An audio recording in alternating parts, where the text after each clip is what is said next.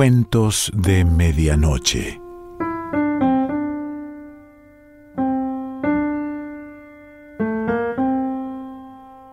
El cuento de hoy se titula Lo mejor que se tiene y pertenece a Griselda Gambaro.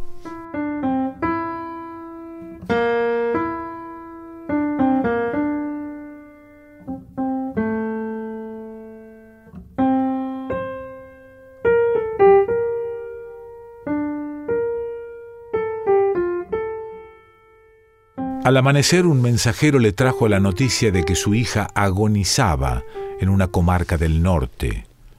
La había casado por conveniencias políticas con un hombre decrépito mentalmente, de costumbres abusivas, y desde entonces no la había visto nunca más.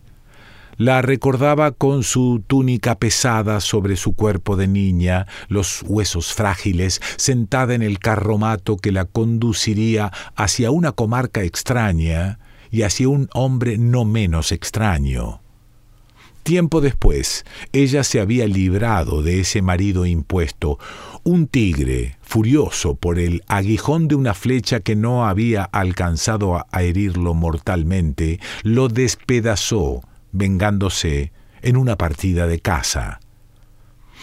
Ella se había quedado sola, aunque siempre lo había estado, y así moría, sola. Él recibió la noticia con el rostro imperturbable. Ordenó que atendieran al mensajero, visiblemente exhausto, y no volvió a acostarse. Caminó por su tienda, los brazos cruzados sobre el pecho, su sombra enorme proyectada contra las paredes. A media mañana hizo comparecer al mensajero quien se arrodilló a sus pies, la cabeza baja. Le entregó una valija de cuero con remaches de bronce, cerrada mediante correas alisadas con piedras y en cuyo interior había depositado lo mejor que tenía. No sabemos qué era porque había actuado en soledad como quien maneja lo sagrado de sí mismo y un hombre de mucho poder se torna impenetrable. Con absoluta convicción, pensaba que nadie puede morir si recibe de otro lo mejor que éste posee y que su hija sanaría. Señaló hacia el norte con un gesto imperioso y ordenó al mensajero, aún arrodillado a sus pies, que se pusiera en camino. El mensajero acomodó la valija junto a sus alforjas, con un salto limpio montó sobre su caballo y partió. Él se acostó entonces, pensando en su hija que agonizaba, y durmió hasta pasado el mediodía. Ayan, el mensajero, era ducho en rutas y trayectos. Jamás se había extraviado, ni atravesando selvas, tierras no holladas, paisajes vírgenes no había desempeñado otro trabajo que no fuera ese perpetuo ir y venir, llegar y partir, llevando pliegos que determinaban acuerdos, nupcias, crímenes y guerras. Conocía todos los caminos y aún los atajos que permitían abreviarlos con mínimo riesgo. Esta vez, porque el rey le había encomendado lo mejor que tenía, su posesión más preciada, declarándolo responsable de la vida de su hija, privilegió la seguridad desechando los atajos. De cualquier manera estaba decidido a ganar rapidez sobre la propia extenuación. Tomó entonces el camino que conducía al norte, claramente marcado entre campos desiertos, bosques, parcelas cultivadas junto a caseríos. Galopó horas sin detenerse, su cuerpo enjuto pero fuerte, repuesto de la fatiga del día anterior. Sintió el placer del viento cantando en sus orejas y las leguas que desaparecían bajo las patas de su caballo como las horas de luz. Pero ese camino ya recorrido en su viaje de ida, que hubiera podido transitar a ciegas, tan neto era su trazado, una única franja apisonada por caravanas y jinetes, de pronto, al término de la noche, se dividió en dos. dos rutas más estrechas. Él sofrenó su caballo, se apoyó en los estribos, alzándose sobre la silla, con la mano a la altura de la frente a modo de visera. No recordaba ese doble desvío, ni su instinto tan infalible en otras ocasiones lo guiaba para señalarle cuál era el correcto. Miró a su izquierda y derecha, sumido bruscamente en la perplejidad, en una indefinida aprensión. Ya amanecía y había nubes densas sobre el horizonte que avanzaban hacia él. Fueron las nubes las que lo decidieron a emprender el camino que las rehuía, y como era hombre sencillo, no sospechó ninguna malicia de la naturaleza. En el peor de los casos, podría volver atrás, consideró sin peso como una posibilidad remota apretó los ijares de su caballo y con un grito se lanzó hacia adelante. Descansó brevemente al mediodía y siguió. El camino parecía no tener fin. Se perdía por momentos en lodazales. Ninguna aldea, ninguna choza, ningún terreno cultivado. En sus viajes, durante las horas de luz, se llevaba siempre en la retina la imagen de un aldeano inclinado sobre su asada, el lento movimiento del sapín escarbando la tierra. Pasaba levantando el brazo en saludo tan rápido que no alcanzaba a retener el gesto que lo devolvía. Ahora, la luz no le revelaba presencias humanas o inertes, ni la oscuridad las presagiaba. Sin embargo, poco antes del amanecer vio perfilarse un monte de árboles apretados que durante el día debían buscar la luz del sol con sus copas afiladas. Ese monte fue una señal amistosa en el paisaje y lo reconfortó vagamente. Después galopó sin encontrar árboles ni matorrales aislados, y el paisaje lo desconcertó de nuevo, como si atravesara el vacío. Ya con el sol en el cenit, sintió su transpiración y la sed. Escudriñó la inmensidad y descubrió a lo lejos una choza perdida. Salió del camino y su caballo, con un relincho asustado, se hundió en un terreno fangoso. Nerviosamente giró la cabeza hacia él, empacado. Desmontó y lo guió a tierra firme. Le palmeó las ancas y se encaminó hacia la choza que tenía una puerta desvencijada con travesaños de madera clavados toscamente. Después de muchos golpes, un hombre le abrió, parpadeando a la luz con sus ojos legañosos. Vestía harapos la expresión cínica y a la vez entontecida. Este camino se corta, dijo, señalando las montañas de puntas romas, que aparecieron como un espejismo a la distancia y que no eran las cimas escarpadas que en una extensión de la frontera impedían el acceso a las comarcas del norte. Años que nadie pasa por aquí, se complació el hombre con su expresión cínica y tonta. Rió, Casurro, mostrando los dientes grandes y amarillos, solo algún extraviado. Aean lo golpeó fuertemente en el rostro.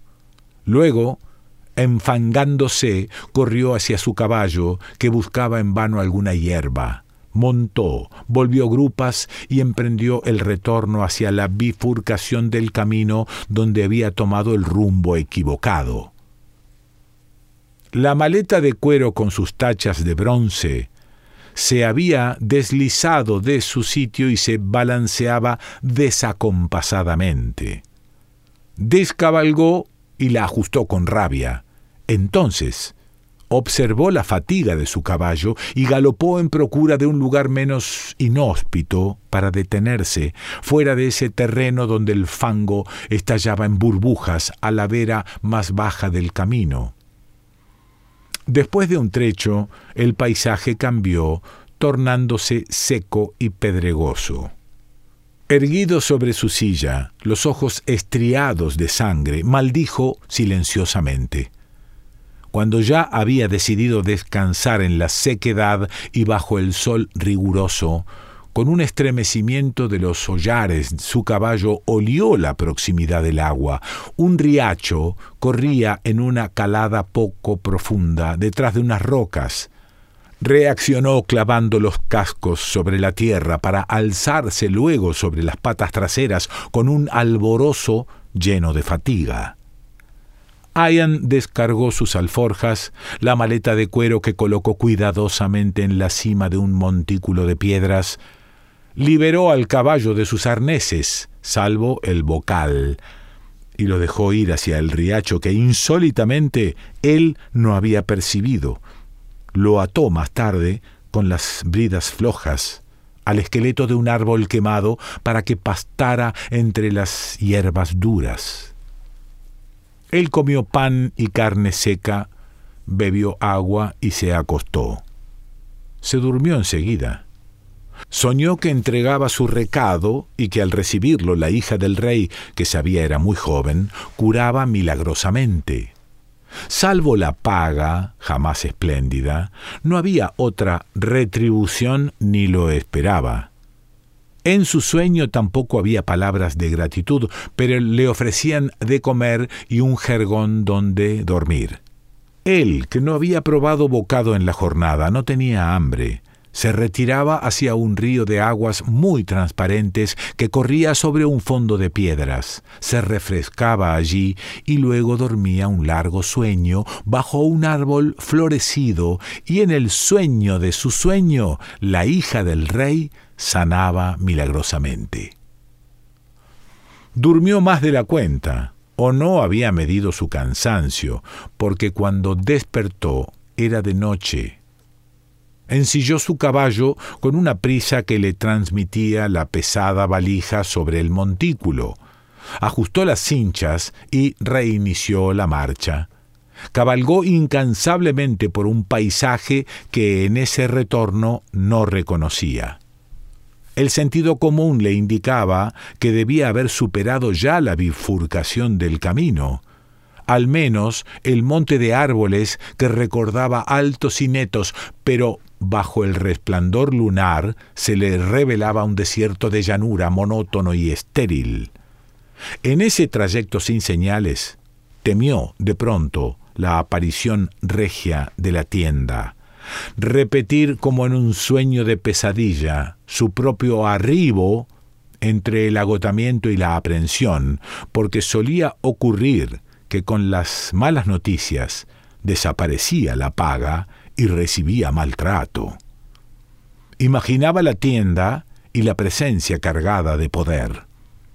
¿Qué explicación habría para ese rey impenetrable que le había entregado lo mejor que tenía para curar a su hija agonizante? ¿Qué explicación, sino la vejez de sus huesos, que comenzaban a endurecerse sobre la silla del caballo, la distracción imprudente o la pereza a un grado de locura?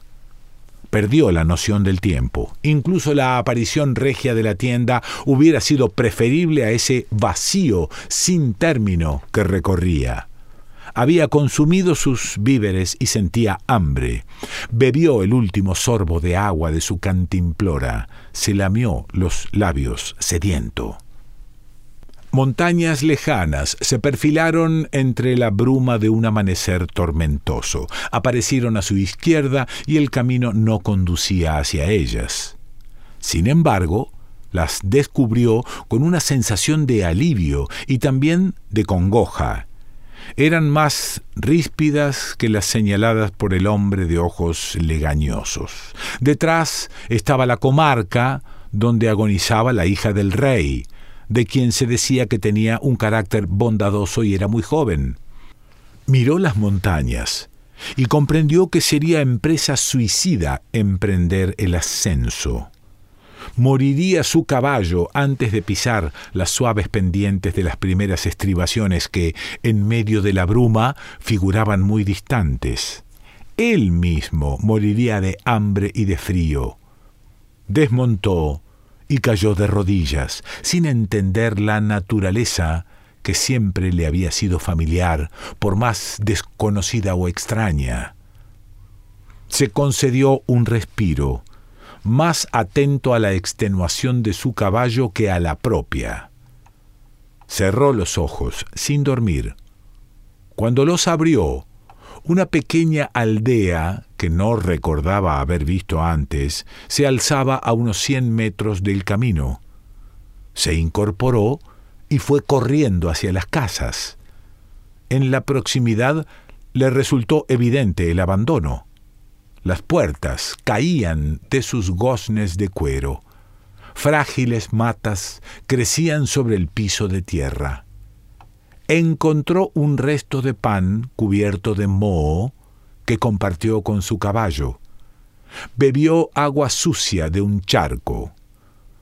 Su caballo tenía los ojos empañados por una película blanquecina. Lo dejó descansar y él mismo durmió bajo ese techo, imponiéndose un reposo que rechazaba. Le costó dormirse y no soñó. A la mañana siguiente, las montañas parecían más altas y heladas, pero menos hostiles que ese camino cuya oposición no comprendía montado y otras veces a pie, emprendió a campo traviesa la ruta hacia las montañas. En las primeras estribaciones, abandonó su caballo, que era lo que más quería. Se ajustó la maleta a la espalda y se alejó, doblado bajo su peso. El caballo lo miraba con sus grandes ojos cubiertos por la película blanquecina. Temblaba sacudiendo la gruesa piel brillante de sudor. Entonces volvió, apoyó la cara contra su hocico, le acarició el pescuezo, en un lenguaje compartido murmuró palabras de despedida. Inició el ascenso con facilidad, a pesar de su cansancio, pero luego el terreno comenzó a empinarse. Las piedras desgarraron sus manos y rodillas, pisó mal y se deslizó sin control unos metros hacia abajo hasta que pudo asirse de un arbusto. Recuperó aliento estirado contra las rocas y sintió las mejillas húmedas. Se tocó y apartó la mano como de una brasa. Nunca había llorado y se llenó de humillación por estas primeras lágrimas de frustración e impotencia. Lloraba él, cuya fama había trascendido los límites de su aldea, a quien se le podía confiar no importa qué, con la seguridad de que lo entregaría no obstante los accidentes o los malhechores del camino, la lluvia o la nieve. Nunca se le había encomendado una misión tan preciosa y no entendía el castigo de su impotencia. A los dos días, hacia la noche, alcanzó la cumbre, su espalda oprimida bajo el peso de la maleta, ardiendo como un fuego que el roce de las cuerdas no hacía más que avivar. Nubes cercanas le impidieron ver la comarca que se extendía del otro lado de la cumbre, una comarca rica, que alimentaba la ciudad donde se vivía la angustia por la hija agonizante del rey. Descendió semi inconsciente de fatiga, resbalando en ocasiones sobre rocas alisadas que hubieran podido precipitarlo al vacío, masticando puñados de nieve para calmar su sed y raíces que en la premura no eligió bien y que al rato le crisparon las tripas. Caminó mecánicamente pisando un terreno que se fue haciendo más llano sin que se diera cuenta. El cuerpo, agraviado por las lastimaduras de las rocas, los párpados quemados por la reverberación de la nieve, vio chozas con humo saliendo de sus chimeneas, pero no se detuvo. Cruzó como un mendigo, entre otros, las puertas de la muralla que franqueaban el paso a la ciudad atravesó calles y el bullicio de una feria y llegó a las puertas mismas de la gran casa en una de cuyas habitaciones agonizaba la hija del rey. Sin reconocerlo, los guardias lo rechazaron. No era un mensajero erguido en su caballo, sino una criatura de labios agrietados, ropa en jirones y hablaba balbuceante. Pero la voluminosa valija que llevaba en su espalda con tachas de bronce le sirvió de crédito y salvoconducto. Dos guardias le pasaron las manos bajo los hombros y casi en andas lo condujeron a un amplio recinto. Con los dedos agarrotados, desprendió las cuerdas que sujetaban la maleta a sus espaldas. Cayó al suelo, aprisionándola contra su pecho, y nadie se atrevió a aproximarse porque en sus ojos había un destello de demencia que aún lo hacía temible. Exigió la voz pastosa, entre ráfagas de oscuridad que sin demora lo guiaran hasta el lecho donde agonizaba la hija del rey cuya salvación traía. Los guardias rieron, murmuraron palabras de burla. Después callaron, inclinándose ligeramente hacia la puerta. Ella apareció, hermosa y joven, en el umbral. Solo una lejana palidez había en su rostro, último vestigio de una enfermedad que había curado milagrosamente, día tras día, como si en algún lado alguien combatiera por ella con la muerte. Empapó un paño en agua fresca y le limpió el rostro, sin acusar repugnancia por el hedor que despedía su cuerpo. Él le tendió la maleta con sus tachas de bronce, recuperó la voz y transmitió las palabras del rey. Su padre le enviaba lo mejor que tenía, prenda segura de salvación y salud. Pero ella no demostró interés. Se encogió de hombros, con una sonrisa absorta.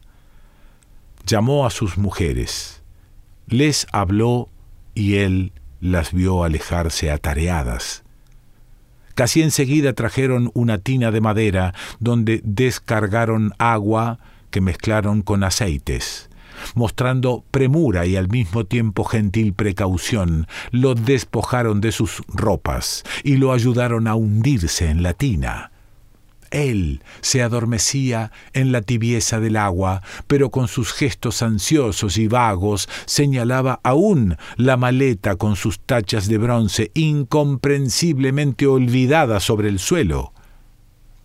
Ella sonrió, y para tranquilizarlo, más que obedeciendo a una curiosidad que no sentía, desató las correas y la abrió. Entonces, él, se quedó inmóvil cumpliendo su mandato y pudo dormirse en el sopor del cansancio o de la muerte. Y de este modo no observó que ella volvía a cerrarla mientras las mujeres reían ante el extraño presente que no contenía nada. Griselda Gambaro.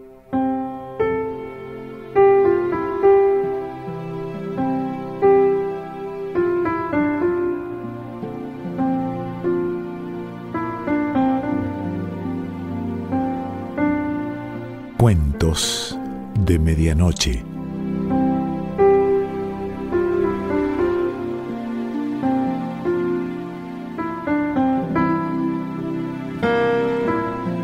Selección Pancho Mondino. Idea y lectura Quique Pessoa.